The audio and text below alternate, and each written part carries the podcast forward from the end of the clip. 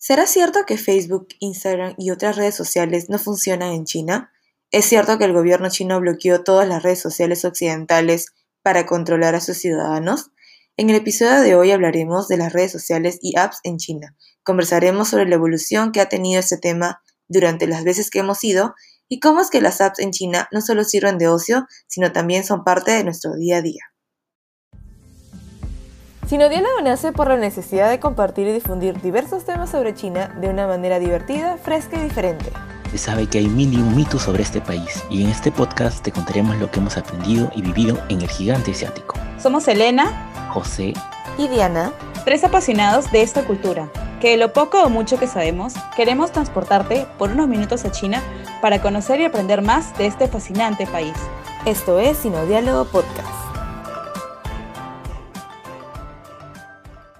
China es, una de las economías digitales más grandes del mundo, con una población de 1.300 millones de habitantes, constituye desde luego ¿no? un país en donde la vida digital es altamente utilizada. En esta coyuntura, muchos de los chinos utilizan diversas aplicaciones y redes sociales. Sin embargo, hay algunas aplicaciones y también redes sociales que no son posible acceder desde dentro del país. Hoy en Sinodiálogo Podcast conversaremos un poco acerca de las aplicaciones y las redes sociales en China. Hola, ¿cómo están? Bienvenidos a otro episodio de Sinodiálogo. Hoy en este episodio, como habrán escuchado a José, hablaremos de esas aplicaciones que algunos habrán escuchado, no se pueden eh, usar en, en, China, ¿no? Por ejemplo, Facebook, YouTube, Twitter, etc. Y bueno, ya que los tres hemos estado en China en diferentes eh, años, hemos podido ver cómo ha ido creciendo esa situación en China y cómo es que ha cambiado también, ¿verdad? Sí, en realidad es, creo que, algo que puede sonar un poco complejo de entender, pero en realidad es simplemente entender de que, bueno, en China, por cuestiones del gobierno, de seguridad nacional, las aplicaciones de Occidente están bloqueadas, pero siempre hay una forma de sacarle la vuelta y eso es a través de los VPN, ¿no? Ahora, si es que quieres vivir la experiencia completa y no trae ninguna aplicación occidental, igual lo puedes hacer porque todas las apps que nosotros conocemos, Facebook, Twitter, YouTube, hay su, su versión en China, por así decirlo.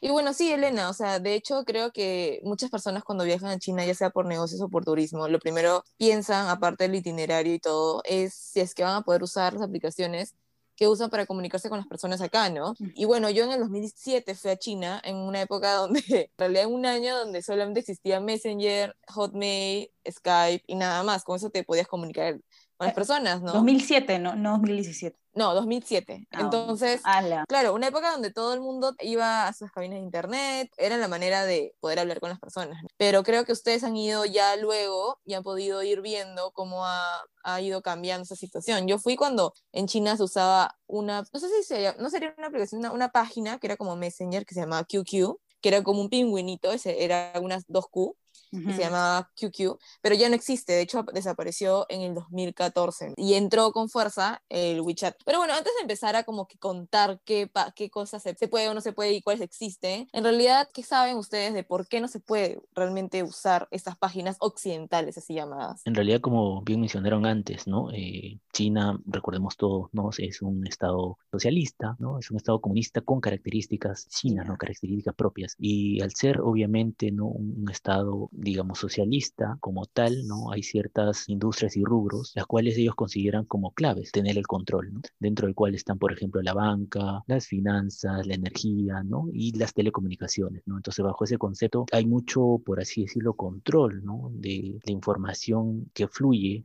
eh, en el Internet en China. Bajo esta consigna, digamos que el gobierno chino ¿no? decide, probablemente por dos razones, decide un poco eh, eliminar ¿no? o bloquear el acceso ¿no? a estas aplicaciones, digamos, extranjeras. Uno es obviamente por lo que ya mencioné, ¿no? por un tema más de control de la información, que inclusive, ¿no? haciendo memoria, yo me acuerdo, yo fui a China la primera vez más o menos en, en, mayo del 2009 y en esas épocas sí se podía acceder a, a Facebook, pero por ejemplo a raíz de justo eh, se cumplían, me parece, 10 años del de incidente en Tiananmen y, y justo, digamos, a, ra a, raíz de eso fue que muchos, digamos, de los internautas chinos comenzaron a publicitar información ¿no? dentro de Facebook acerca de esa, de, de esa fecha. Entonces esto obligó desde luego ¿no? que el gobierno tome acción y, y, y desde esa vez cerraron Facebook. ¿no? Entonces esa es una razón, el control de información La otra razón es un poco también para, por así decirlo, incentivarnos a la industria local, sobre todo a la industria del Internet. Y desde el año, bueno, 2008, 2009, ¿no? Hemos visto el, el boom, ¿no? De, las de la industria de Internet en China, ¿no? Con la creación, ¿no? De soluciones muy parecidas a las, a las redes sociales o aplicaciones occidentales. Entonces, esa es una característica que creo que China tiene muy marcada. Claro, por ejemplo, no se puede acceder a Facebook, pero hay una especie de Facebook chino.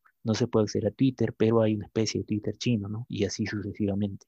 Claro, igual tienes que saber chino para poder utilizarla, por ejemplo, el Weibo, que es el Twitter chino, ¿no? hay muchas apps que ya son muy populares, como el WeChat, que obviamente tiene su versión en inglés, y por ejemplo el, el que todos conocen por TikTok, también tiene su versión internacional, pero hay todavía apps chinas que están completamente en chino. Si no sabes chino, puede ser un poco difícil de entenderlas, ¿no? Pero como decía José, es, si hay la, a pesar de que esas prohibiciones, si es que tú te vas a China, ya sea a estudiar o a viajar, tienes que sí o sí antes por favor, antes de, viajar, no, no después, porque estás, si estás en China y quieres descargar tu VPN, no vas a poder. Antes de viajar, te descargas acá en Perú o donde estés tu VPN, que es como que una aplicación que hace que localización de IP se vaya a otro lugar, entonces para que sale que no estás en China, es en otro lugar, entonces como que puedes acceder a, las, a, cualquier aplicación occidental, ¿no? Activas tu VPN y puedes entrar a Facebook, vas a poder entrar a, vas a poder entrar a WhatsApp porque WhatsApp está bloqueado, es a YouTube, etcétera, ¿no? Entonces, estos VPN, muchos son gratuitos,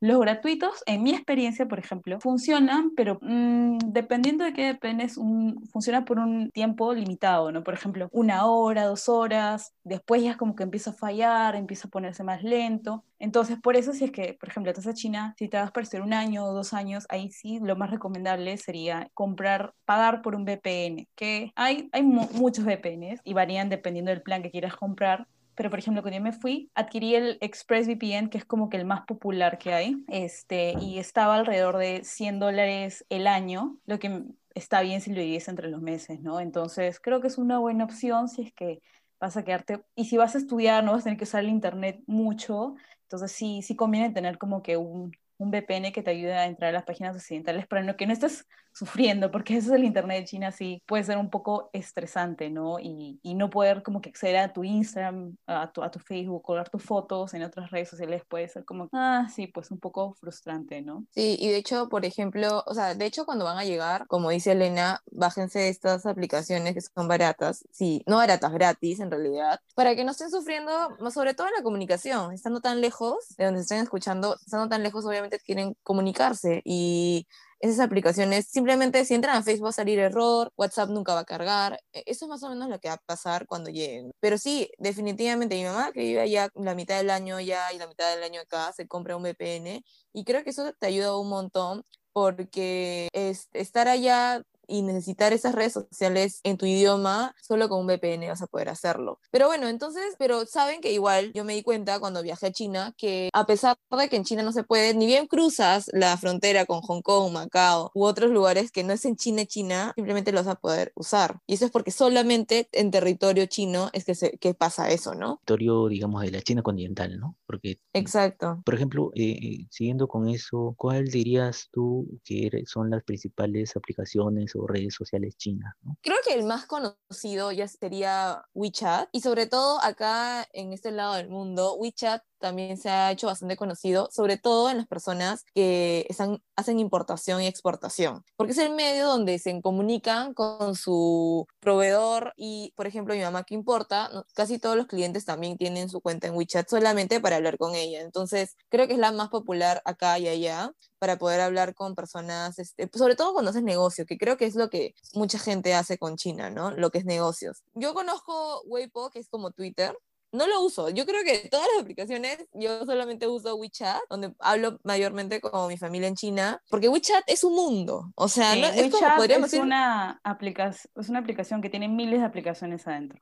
Así se sí, puede o sea, WeChat literal es lo que también estaba viendo. WeChat literal es, podríamos decir que es como WhatsApp, hasta tiene el mismo color y todo. En WeChat tú puedes hablar con tus, con tus amigos, puedes hacer como si fuera un Instagram y compartir momentos, puedes pedir un taxi, porque ahí tiene lo de Didi, que ahora también está en Perú, el taxi, los de Didi. Puedes también pagar tus residuos de agua, puedes también pedir este, comida, pedir comida, puedes leer este, artículos, compartirlos también. Puedes comprar muchas cosas. boletos de avión, pasaje de tren y también ahora hay una nueva, bueno, no sé si es nuevo, pero yo recién me doy cuenta, o sea, este año, que hay una nueva sección que es de canales, que se llama así, que es como que un, yo, para mí es como un TikTok incorporado, porque son como que una serie de videos son como si hubieran reels, en la sección de reels de Instagram, donde hay un montón de videos virales, todo tipo, y es como que entras a canales y mínimo te quedas ahí media hora enganchado, una hora, porque son miles de videos así súper divertidos e interesantes. Entonces, WeChat. Instagram en realidad porque también tiene la opción de hacer en vivo. Sí, y, también me acuerdo que se puede pagar. ¿Se acuerdan que ahora existe acá en Perú en Yape? Pero en China, ¿desde cuándo? Podríamos decir que desde 2000, antes de 2018, ya podías pagar. Sí, yo fui en 2015, creo, o 2014, y aún pagamos en efectivo. Cuando fui en 2018, iba con mi efectivo a la bodega y simplemente miraban con cara de, ¿qué haces? Porque ahora todo el mundo simplemente paga como si fuera Yape, ¿no? Sí, inclusive más antes, yo me este acuerdo pagar con WeChat desde el 2013. Sí, este, claro, pero no era tan común. Simplemente no código. no, no, no, claro. Tú desde WeChat enlazabas con tu tarjeta y simplemente con eso ibas y pagabas, ¿no? Pagabas todo, o sea, desde supermercados súper grandes hasta la bodega, hasta la señora que vende la verdura en el mercado tiene su cartelito para que le pagues con WeChat. No, incluso hay mendigos en las calles. Sí, los memes. Claro, y ahí tienen, si no tienes sencillo, no te preocupes, ahí tienen su código QR QR para que le puedas dar su para Que, para que le transfiera su dinero, ¿no? Y en realidad también eh, lo que a mí me gusta de WeChat es que es muy fácil de entender. Increíblemente es, la interfaz es muy buena, o sea, para enviar dinero es al toque, o sea, no necesitas complicarte nada y es súper efectivo, es súper conveniente. O sea, por ejemplo, yo, yo tenía un momento en el cual no tenía ya espacio en mi celular y tenía que eh, eliminar aplicaciones y solo con WeChat me bastaba para sobrevivir en China. O sea, no tenía ya, por ejemplo, hay una app muy famosa que es para pedir comida que se llama Meituan y ya está incorporado dentro de, dentro de tu WeChat, entonces no necesitas tener otras aplicaciones como Olama, que también es como que súper conocida para, para pedir comida, ¿no?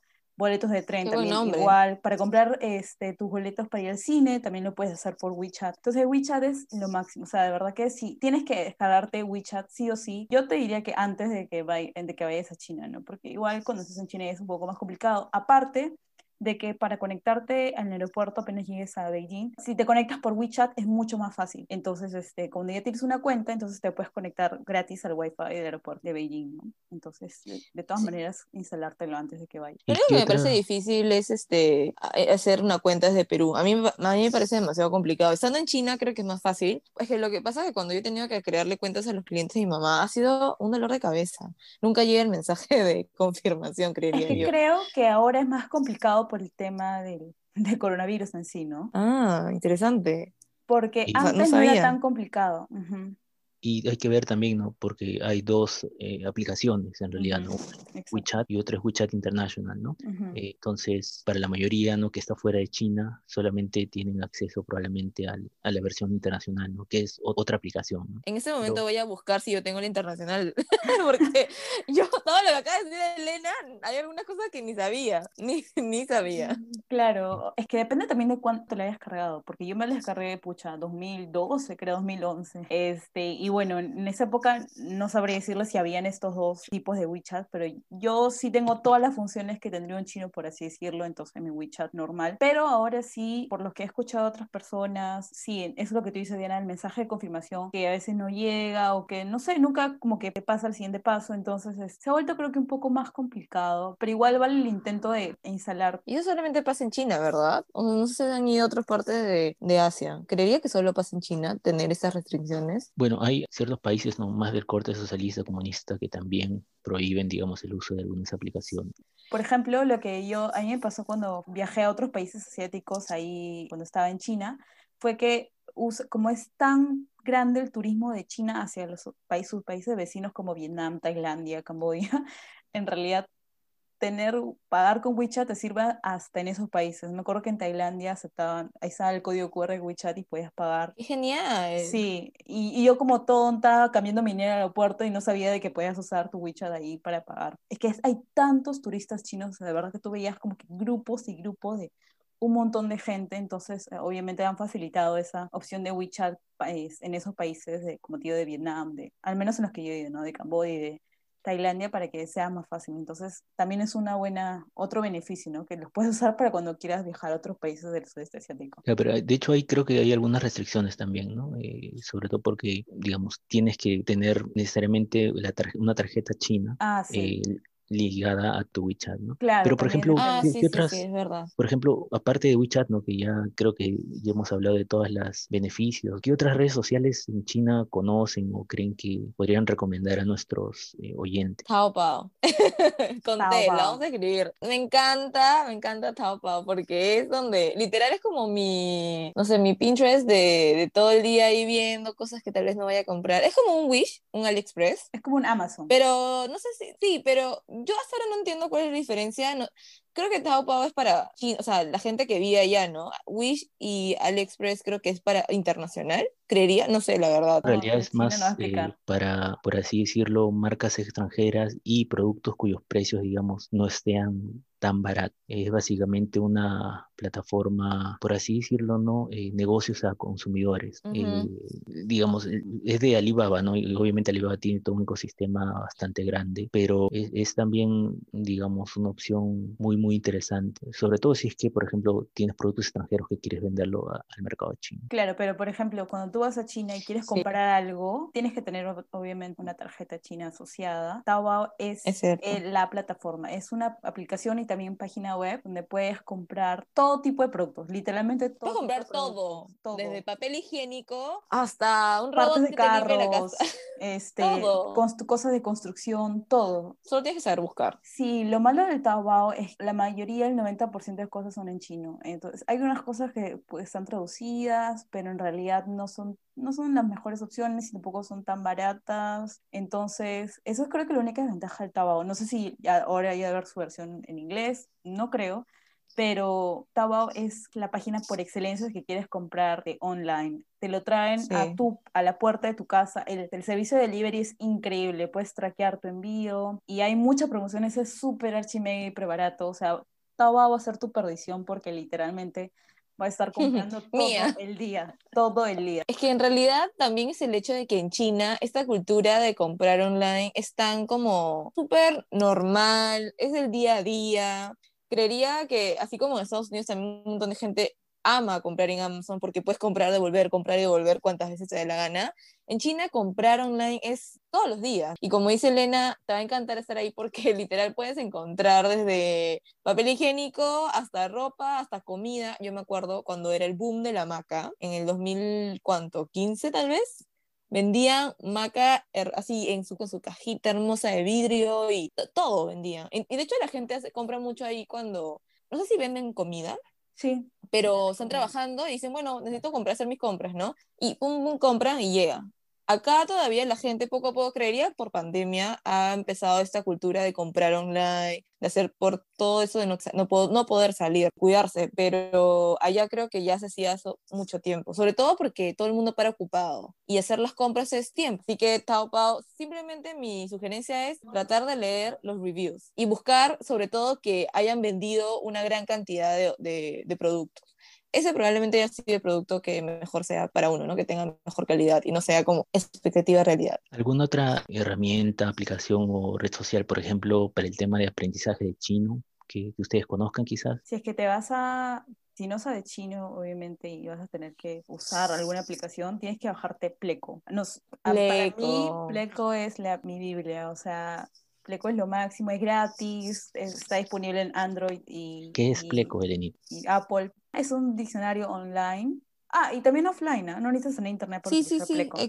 Entonces, este, nada, es un diccionario en el que encuentras todo tipo de palabras en chino y lo mejor es que, bueno, esto es para las personas que, pueden, que saben escribir caracteres, pero hay veces en que cuando, a pesar de que uno estudia chino no reconoce todos los caracteres, entonces quieres escribirlo, ¿no? Para saber caracteres, entonces Pleco tienes opción de escribir el carácter y te sale qué es, qué significa y todo eso. Entonces Pleco es genial porque su base de datos es muy buena y bueno, es offline, lo que no necesitas tener internet para usarlo, entonces es súper bueno bueno por estás viajando, ¿no? Es un lugar donde no tienes internet. Es, entonces, sí o sí, Pleco. Y también Baidu Translate o en todo caso Google Translate, si que tienes el VPN activado, que es para traducirnos también. Ambas, Baidu Translate y Google Translate son muy buenas en sus traducciones de inglés o español al chino. Entonces, es, si es que van a viajar, recomiendo tener eso. Algo que me di cuenta que me gustaba mucho de Pleco es que aparte de no, tener, no necesitar internet para usarlo, es que si no sabes la palabra en chino, puedes usar la palabra en inglés y te va a botar algunos resultados porque te sale la palabra, te sale el significado, los varios significados que tiene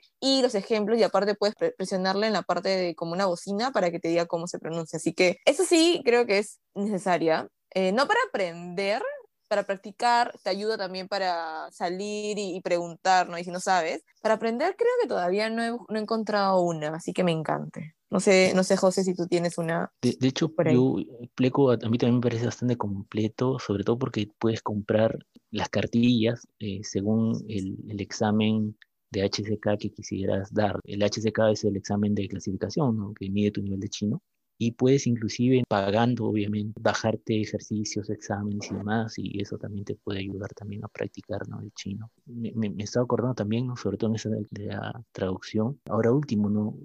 He visto que WeChat también tiene una herramienta de inteligencia artificial, donde por ejemplo tú tienes una, una imagen en chino, la compartes por esa mensajería y puedes, utilizando WeChat, escanear y te traduce, digamos, todo el contenido de, de esa imagen. Nos quieren, nos quieren quitar el trabajo, Elena. Dios mío. Ajá, que nos, quieren, reemplazar. Pero me han hecho recordar algo de tomar eso de escanear.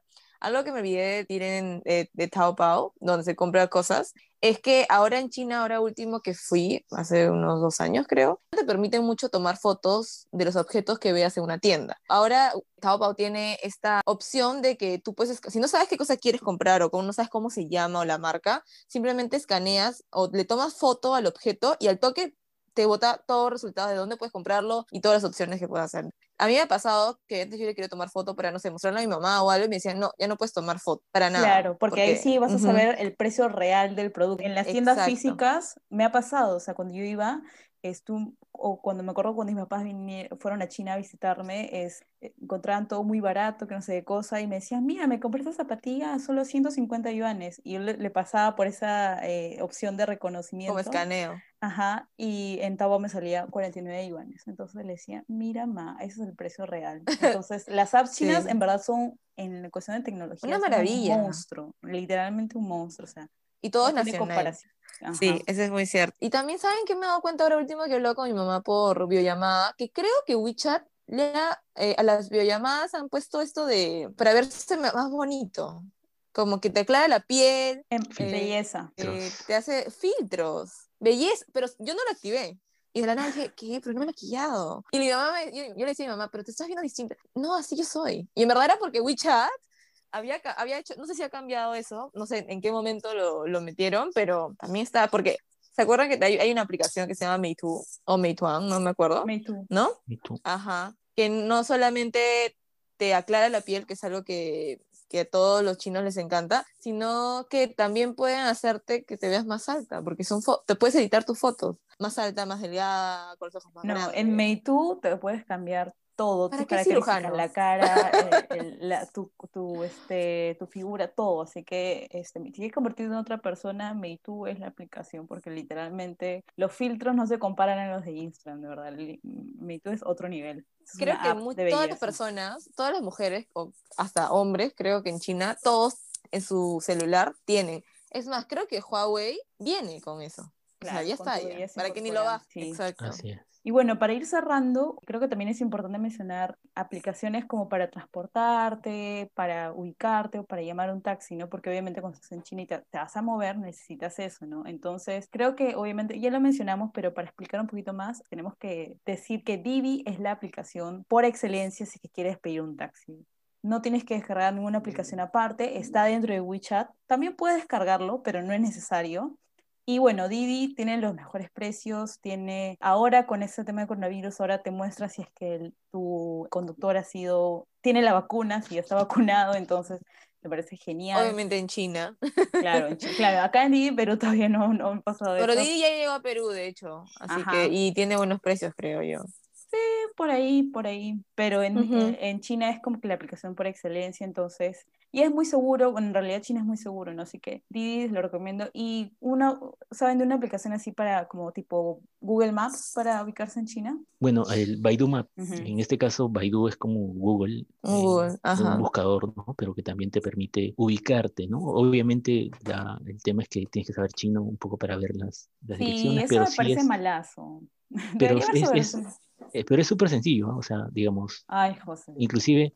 Pero si no sabes chino. Claro. Pero si sabes cómo leer, digamos, las flechitas, es bastante fácil, ¿no? O sea, lo otro es que me parece WeChat también tiene esta opción de compartir ubicación y también te sale, por ejemplo, no sé, pues si quieres encontrarte con tu amigo, tu amigo comparte ubicación y tú puedes ver, ¿no? Qué ruta eh, seguir para encontrarte con tu amigo o amiga. Ah, tampoco no hay Netflix, ¿verdad? Me acabo de acordar, algo que todo el mundo usa ahora. Creo que también es un, hay Netflix chino, creo que se llama... Sí, sí, sí. Es básicamente, digamos, la misma lógica, ¿no? Pagas por un servicio de, de streaming de series, películas. ¿Pero todos en chino o también hay como occidentales? También hay occidentales con subtítulos y todo.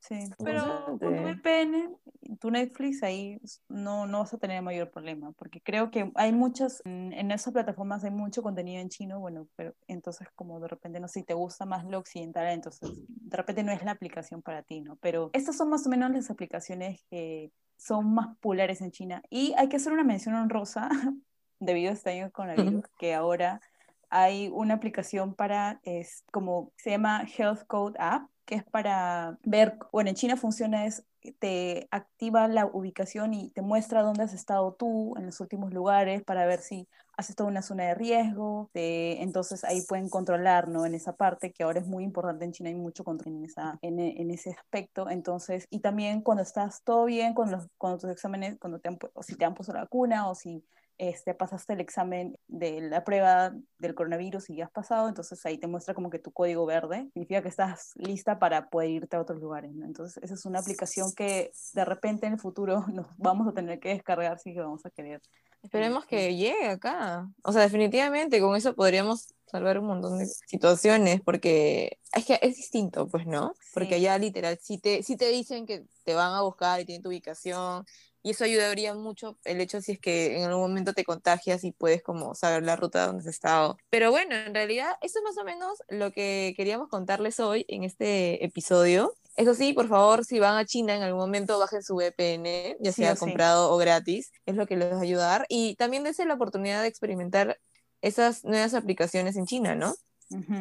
Sí, de todas maneras. Es, claro, exploren lo Taobao sobre todo. Yo sé que no, no, conozco a extranjero que no le guste el Taobao. Entonces. Elena y yo somos fans. Sí, al despertar y antes de irme a acostar, siempre Taobao está ahí para mí. Entonces, claro, busquen, exploren. De hecho, hay muy, como les decíamos, ¿no? China es un monstruo en todos los demás aplicaciones. Entonces, estoy segura que si les gusta una red social occidental, van a encontrar su equivalente en China, ¿no? Entonces, nada, eh, como siempre, esto nos ha quedado muy corto porque de cada aplicación hay para hablar todo el mundo, pero cuéntenos eh, si ustedes conocen esas aplicaciones o qué otras aplicaciones les gustaría que profundicemos y hablemos sobre todo la WeChat o de repente esta controversia con TikTok y la diferencia con Douyin, etcétera, ¿no? Queda mucho por hablar. Sí, y bueno, este ha sido nuestro capítulo de esta semana. Eh, no se olviden por favor de seguirnos en nuestras redes sociales. Estamos en Instagram, Facebook. No estamos todavía en las redes sociales chinas, pero muy pronto también. Eh, y no se olviden de escucharnos en también las plataformas auditivas correspondientes. Muchas gracias a todos y un abrazo y que estén muy bien. Cuídense mucho. Nos vemos. Siguiente episodio. Bye bye.